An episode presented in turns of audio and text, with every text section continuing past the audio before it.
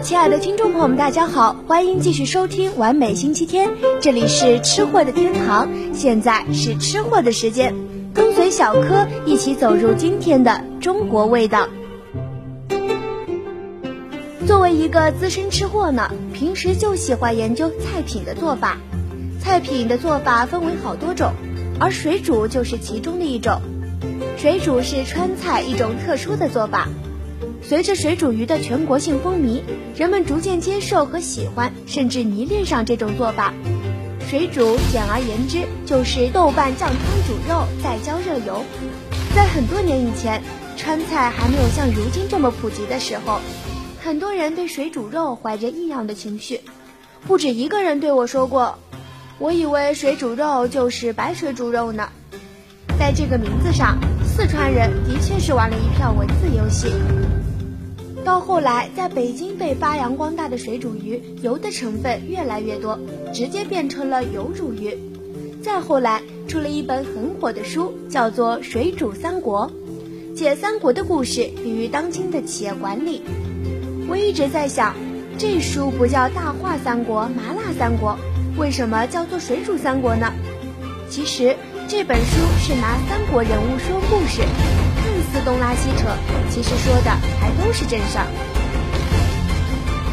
刘备是长江国际工商管理大学的高材生，董卓办奇妙保健品有限公司，这多少有点解构主义的意思，就如同水煮一样，是对人们传统思维方式的一种解构。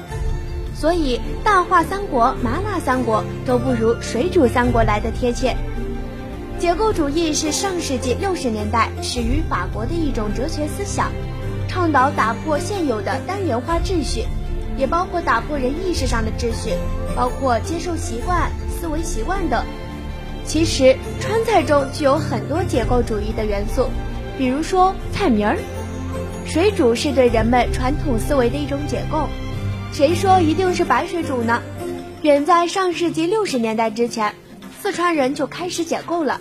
不过我们那个时候也不知道结构，我们管那个叫大白话。水煮肉片是一种传统的四川菜式，几乎四川家家户户都会做。水煮的特色呢是麻辣鲜烫，吃着的感觉呢那叫一个爽。水煮肉片是一道汉族新创的名菜，属于豫菜，是水煮鱼的衍生菜。水煮鱼起源于重庆渝北的一次厨艺大赛，因为肉片未经过滑油，以水煮熟，故名水煮肉片。肉味香辣，软嫩易嚼，吃时呢肉嫩菜鲜，汤红油亮，麻辣味浓，最易下饭。这是一道非常美味的家常美食。水煮肉片呢是以瘦猪肉、鸡蛋为主料，用食物油烹制的辣味肉菜，不仅可以增进食欲。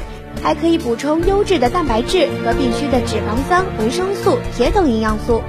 值得一提的是，这种肉的制作法，先用肉片挂糊再烹制，可以保质肉质鲜嫩、易消化。整个过程中又没有经过长时间的高温油炸，避免了致癌物质的产生，是一种比较科学的肉类烹制法。这个看似复杂的菜，其实非常的简单易做。对火候和刀工都没有太高的要求，只需要注意几个细节，就能做出让人惊艳的水煮肉片来。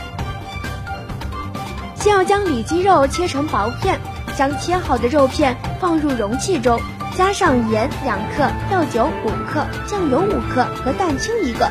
对了，还不要忘记还有淀粉哦。再用手抓匀，腌制十分钟即可。在腌肉的时间呢，你可以做以下的工作，充分利用好时间，能尽快的享受美味。将油菜洗净备好，将葱、生姜、大蒜和辣椒切成末，辣椒呢也可以剪成段，去掉辣椒籽儿。然后将锅烧热，放入色拉油和少许的干椒以及干辣椒爆香。葱姜末是一定不能忘记的，爆出香味之后再放入油菜。大火炒两分钟之后，放盐，再给炒匀了。找一个大的容器，将炒好的油菜放入铺平。这时，锅中放平时炒菜的油量，再放入豆瓣酱，小火炒出红油。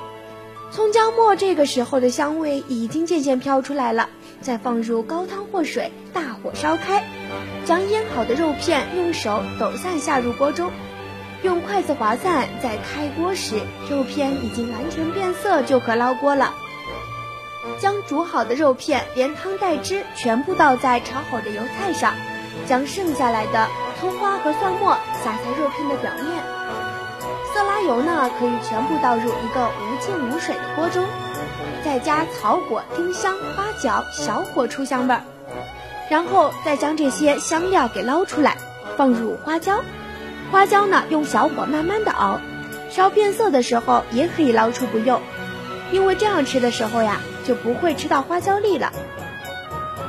有兴趣的朋友们，不妨可以自己试着做做看。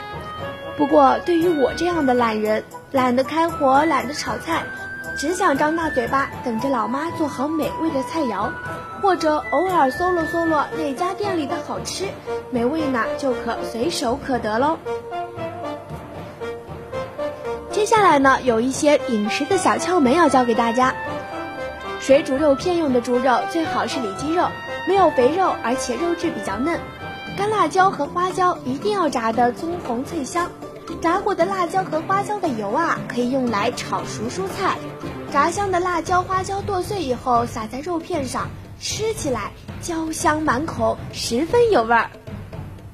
煮肉的火候一定要把握好了，这个时间千万不要太长，颜色变了，再有个半分钟就可以关火。但是关键是一开始的时候，一定要将肉切得薄一点。最后一步，放好佐料，一定要用滚烫的油浇一下。那佐料的香味儿才会爆出来，味道超级香的哦。怎么样？听到这里是不是有点小激动呢？想不想马上实验一下？好了，小编今天就说到这里了，剩下来的时间就交给你们自由发挥吧。咱们中国味道下期再见。本期编辑张倩倩，播音员王珂。